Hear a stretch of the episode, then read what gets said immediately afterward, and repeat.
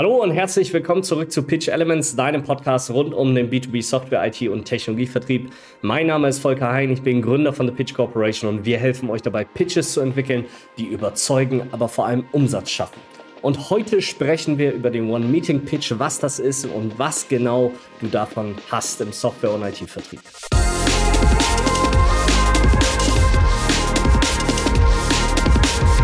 Ja, wir sprechen heute über den One-Meeting-Pitch. Was genau das ist, wo das Teil herkommt und welche Vorteile du davon hast, wenn du den One-Meeting-Pitch im Software- und IT-Vertrieb tatsächlich nutzt. Wir haben ein ganz großes Problem, das wollen wir lösen, nämlich dass ein Großteil der Pipeline, die du aufgebaut hast, in einer No-Decision endet. Das bedeutet, der Kunde macht gar nichts. Er entscheidet sich weder für noch gegen dein Produkt. Und dann hast du natürlich auch viele Engagements, viele Sales Engagements, viele Deals, wo der Kunde sich ganz aktiv gegen dich entscheidet.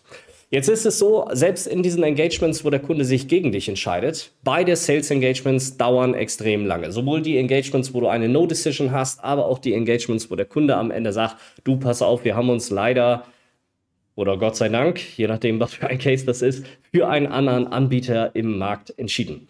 In beiden Fällen musst du eigentlich damit rechnen, dass dein Sales Cycle irgendwas zwischen vier bis neun Monaten tatsächlich dauert, bis du an dem Punkt bist, wo du tatsächlich von diesem Kunden diese klare Antwort hörst, beziehungsweise wo du irgendwann feststellst, okay, der Kunde wird hier keine Entscheidungen treffen. Das bedeutet natürlich für dich nicht nur einen langen Sales Cycle mit einem langen Forecast und natürlich die Ungenauigkeiten. Erreiche ich denn jetzt meine Quote? Kann ich meine Zahlen machen? Gewinne ich diesen Kunden wirklich oder nicht? Sondern es bedeutet natürlich auch hohe Customer Acquisition Costs, die du hast, weil du immer und immer wieder mit diesem Kunden interagierst. Das bedeutet natürlich, du führst natürlich deine Meetings weiter mit diesem Kunden. Du schreibst natürlich E-Mails, du machst eine Demo für den Kunden, bereitest nochmal Dinge vor, versuchst diesen Deal nach vorne zu bringen, immer und immer und immer wieder ranzugehen, diesen Kunden immer irgendwie nochmal zu ja fast schon zu bemuttern und so ein bisschen herauszufinden, Mensch, was fehlt denn noch, damit ihr diese finale Entscheidung jetzt tatsächlich treffen können. So was das führt, ist natürlich, dass du auf deiner Seite extrem hohe Ressourcen einfach hast, die du in dieses Engagement reinputterst. Natürlich deine eigene Zeit, also die Zeit, die du mit Meetings, mit Vorbereiten, mit Nachbereiten, mit Follow-ups verbringst, aber natürlich auch mit der Durchführung der Meetings, mit Demos und so weiter und so fort. Aber auf der anderen Seite natürlich auch deine Kollegen, zum Beispiel Solution Consultants, Pre-Sales vielleicht, ähm, andere Rollen, die ihr im Unternehmen habt, die dich bei deinem Deal tatsächlich unterstützen sollen und die dafür sorgen sollen, dass der Kunde sich letztlich für euch entscheidet. All diese Ressourcen werden in diese Engagements gesteckt und am Ende sagt der Kunde entweder gar nichts, er sagt nach dem Motto, ja, alles klar, wir brauchen jetzt nochmal sechs Monate, weil in der Timeline wurde das Projekt nach hinten verschoben oder der Kunde entscheidet sich gegen euch.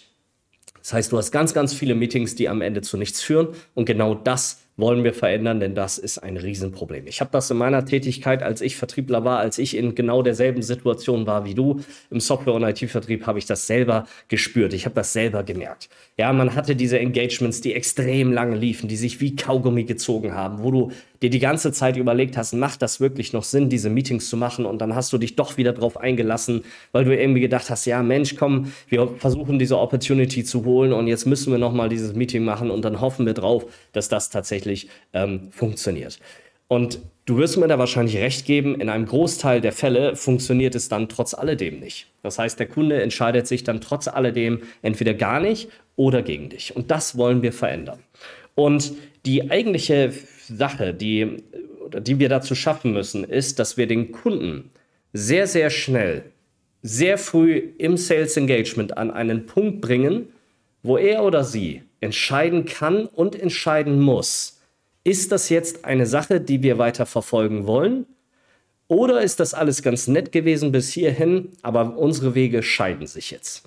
Das ist das, was wir im Kern erreichen wollen. Und genau das verbirgt sich hinter dem One-Meeting-Pitch, denn der One-Meeting-Pitch gibt dem Kunden genau diese Grundlage, genau dieses Engagement zu entscheiden und sich zu entscheiden, ist das jetzt eine Solution, die möchte ich vielleicht einführen, das kann ich mir vorstellen, dass ich das einführen kann, oder dass der Kunde direkt sagen soll, ja, genau das ist es, genau diese Solution möchten wir tatsächlich haben.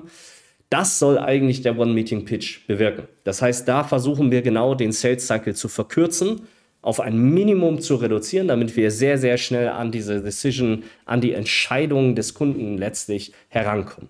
Und das Ganze rührt aus einem ganz bestimmten Umstand her. Nämlich als ich damals selber aktiv war, als ich Softwarevertriebler bei SAP war, habe ich mich unheimlich schwer getan mit dem Follow-up.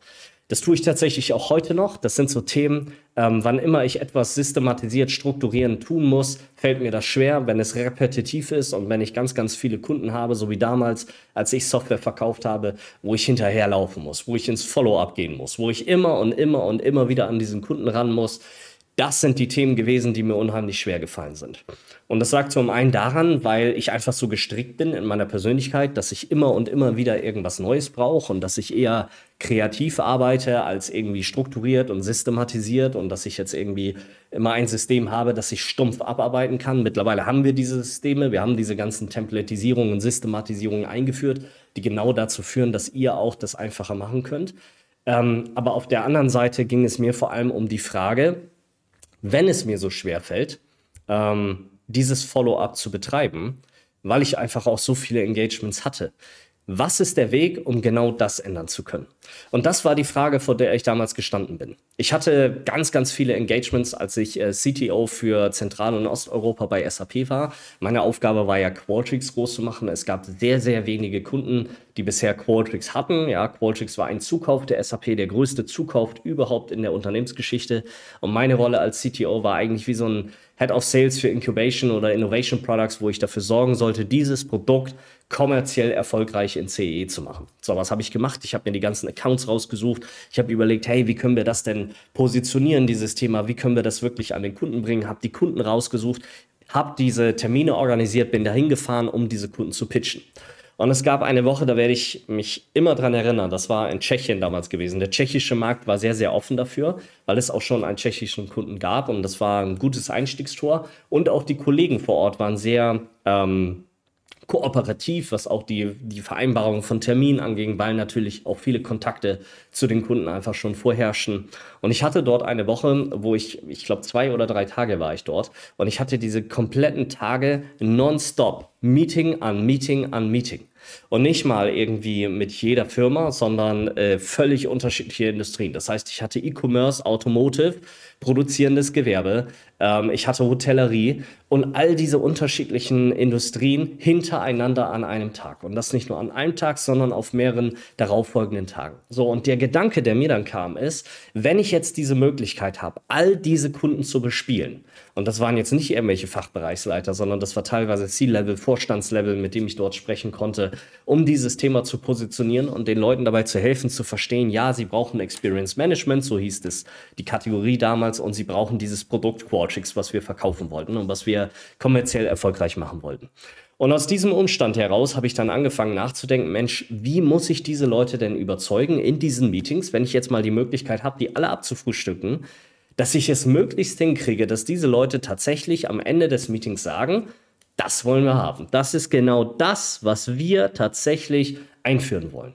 Weil ansonsten hätte ich bei 21 Kunden Follow-ups machen müssen. Und das war für mich der pure Horror. Das war die reinste Horrorvorstellung, wenn ich mir überlegt hätte, ey, ich fahre dahin und dann habe ich Sales Cycle mit jedem dieser Kunden, 21 Opportunities, jetzt mal, ne, keine Ahnung, wie viel das dann wirklich waren, ob es 15 waren oder 21, ist auch völlig egal. Auf jeden Fall ein, ein Dutzend Opportunities, die ich hätte betreuen müssen, wo ich hätte dafür sorgen müssen, dass diese Kunden, nachdem die diesen Pitch gehört haben, dann ins Follow-up kommen und wir dann die ganzen Termine machen und die ganzen Demos und so weiter und so fort.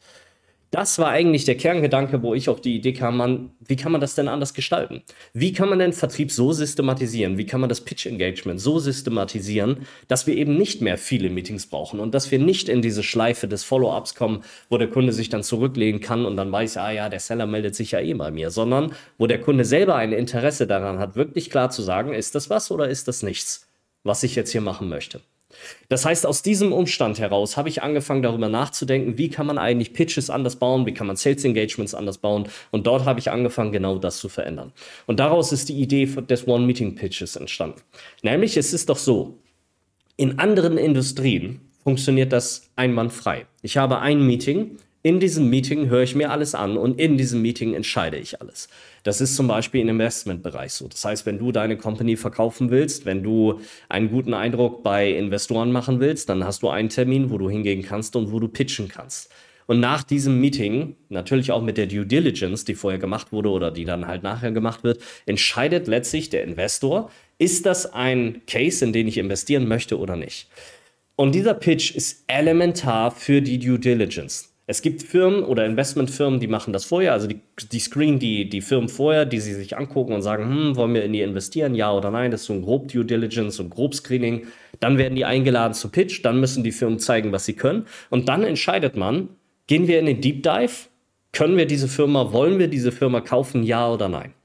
Das ist eigentlich das, was dort entschieden wird. Und wenn das in diesem Bereich entschieden werden kann, wenn es in dieser Industrie funktioniert, dann kann das auch in allen anderen Industrien funktionieren. Es hängt nur davon ab, wie soziokulturell sind diese Leute tatsächlich aufgebaut und können die sich in einen Rahmen neu anpassen, der ihnen vorgegeben wird, wo genau diese Entscheidung relativ schnell forciert wird durch die Grundlage, die ich ihnen gebe. Und das ist eigentlich der Gedanke im One-Meeting-Pitch. Das heißt, einen Pitch zu bauen, ein Engagement, einen Termin so zu gestalten und so zu bauen, dass der Kunde am Ende des Tages sich wirklich entscheiden kann. Dass er eine Grundlage bekommen hat in den vielleicht 20, 30, 40, 60 Minuten, die ich mit diesem Kunden spreche. Dass dieser Kunde wirklich entscheiden kann, das machen wir oder das machen wir nicht. Und dann stellt sich die Frage, was muss ich denn machen, um diese Entscheidungsgrundlage so zu bauen und dem Kunden so geben zu können, dass er oder sie wirklich innerhalb dieser Zeitspanne wirklich in der Lage ist, das am Ende auch zu entscheiden. Wie muss ich dieses Teil aufsetzen? Wie muss der Termin strukturiert sein? Welche Leute brauche ich da überhaupt? Ja? Das heißt, der One-Meeting-Pitch letztlich als Idee greift vorne an. Der greift schon in der Qualifizierung an, weil ich muss ganz anders die Qualifizierung denken, wenn ich mir selber nur einen einzigen Termin einräume. Wenn ich also sage, nach einem Termin will ich wissen, ist der Kunde was, ist der Kunde nichts. Und der Kunde soll entscheiden, ist das Produkt was oder ist das Produkt nichts. Das heißt, ich brauche eine an, ganz andere Art von Discovery, eine viel tiefere Discovery, wo ich an ganz andere Themen rankomme, um letztlich diese Themen nehmen zu können und im Pitch verarbeiten zu können. Das heißt, es geht nicht um eine Medic- oder Bandqualifizierung oder diesen ganzen anderen Schrott, den man heute noch äh, nutzt, der irgendwie aus den 90ern kommt und wo man sich wundert, dass das nicht mehr die Ergebnisse erzeugt, die man heute erzeugen müsste, um erfolgreich Vertrieb machen zu können. Sondern was wir brauchen, ist eine Executive Discovery. Das heißt, eine ganz andere Discovery auf einem ganz anderen Level. Wir haben ein Framework dafür mittlerweile, wo wir dir in der Deal Excellence ganz genau zeigen, wie genau das funktioniert, welche Fragen du stellen musst, templatisiert, was sind das für Fragen, wie musst du die Fragen stellen, welche Themen musst du überhaupt bei diesem Kunden herausfinden, um diese Themen im Pitch tatsächlich adressieren zu können. Und dann geht es um die Frage, wie baue ich denn diesen Pitch? Also wenn ich jetzt herausgefunden habe, okay, die und die Persona brauche ich jetzt, wie kriege ich die überhaupt in diesen Termin rein? Und wenn ich die in diesem Termin drin habe, wie strukturiere ich denn mein Meeting? Und normalerweise, und da wirst du mir wahrscheinlich zustimmen, im Software- und IT-Vertrieb ist es so, du hast einen Termin, das fällt dir irgendwie vielleicht einen Tag vorher auf oder ein äh, oder ein paar Stunden. Und was du dann machst, ist Cherry-Picking. Du pickst dir aus all den PowerPoints, die du hast, aus all den Slideshows, aus all den Decks, die in deinem Laden rumschwirren, pickst du dir einzelne Folien, von denen du dir denkst, Mensch, das ist ja ganz nett das passt ja zu dem, was der Kunde mir irgendwie gesagt hat und dann klatscht du das irgendwie zusammen. Und heraus kommt ein absoluter Flickenteppich, den du das erste Mal präsentierst, wenn du beim Kunden bist. Auch da, kein Dry Run, keine Übung, nichts, du guckst gar nicht durch, hat das Ding überhaupt einen roten Faden, gibt es überhaupt irgendeine Kernmessage, die du transportierst, sondern du pickst aus den Slides, die du hast, pickst du deinen Flickenteppich zusammen und der dreht sich immer zu 99 Prozent um dich, um deine Firma und dein Produkt und fast nie um den Kunden. Und das ist doch die Realität da draußen. Und die Frage ist jetzt, wie kann ich das eigentlich systematisieren? Weil der Pitch ist doch mein Hauptverkaufsinstrument. Wenn ich 30, 60 Minuten habe mit einem Entscheider und am Ende soll dieser Mensch etwas entscheiden, dann muss ich ihm eine Entscheidungsgrundlage geben. Und genau das ist der Pitch. Und deswegen ist der Pitch so wichtig, weil es mein Hauptverkaufsinstrument ist. Und wenn ich dieses Ding richtig gebaut habe, wenn ich dieses Instrument richtig genutzt habe, wenn ich also wie bei einem Musikinstrument die Saiten richtig gestimmt habe und die richtige Melodie in der richtigen Reihenfolge spiele, dann kommt am Ende ein Lied bei raus. Aber wenn ich die Gitarre, die ich zum Beispiel nutze, um diesen, dieses Lied zu spielen, vorher nicht richtig gestimmt habe und wenn ich die Noten nicht mehr weiß oder wenn ich die Griffe an der Gitarre nicht mehr richtig weiß, ja, dann kommt halt Quark bei raus. Und das ist das, was in 95% eurer Pitches tatsächlich passiert. Am Ende kommt irgendein ganz, ganz komische Sinfonie raus, die sich einfach nicht gut anhört. Und was wir doch brauchen oder wollen, ist doch, dass es ein Erlebnis wird. Dass der Kunde da sitzt und sich denkt, Mann, so hab sowas habe ich noch nie erlebt. Das ist doch dieses Feuer, was wir erwecken wollen, weil dann begeistert die, ähm, die Solution wirklich diesen Kunden. Das ist das, was wir erreichen wollen. Und dafür muss der Pitch richtig gebaut sein. Er muss richtig abgestumpft sein. Das heißt, da habe ich an diesem Termin oder an diesem Termin habe ich wirklich angefangen, darüber nachzudenken, wie muss ich einen Pitch bauen, damit der Kunde am Ende dieser 60 Minuten wirklich in der Lage ist zu sagen, ja, das ist das, was wir machen wollen. Was ich dafür machen muss, ist extrem tief in diesen Kunden reingehen. Ich brauche eine Individualisierung. Das ist an sich gar nicht das Problem. Das kriegt jeder von euch hin. Wenn ihr jetzt vier Wochen Zeit hättet, würdet ihr bestimmt super ähm, Individualisierung hinkriegen.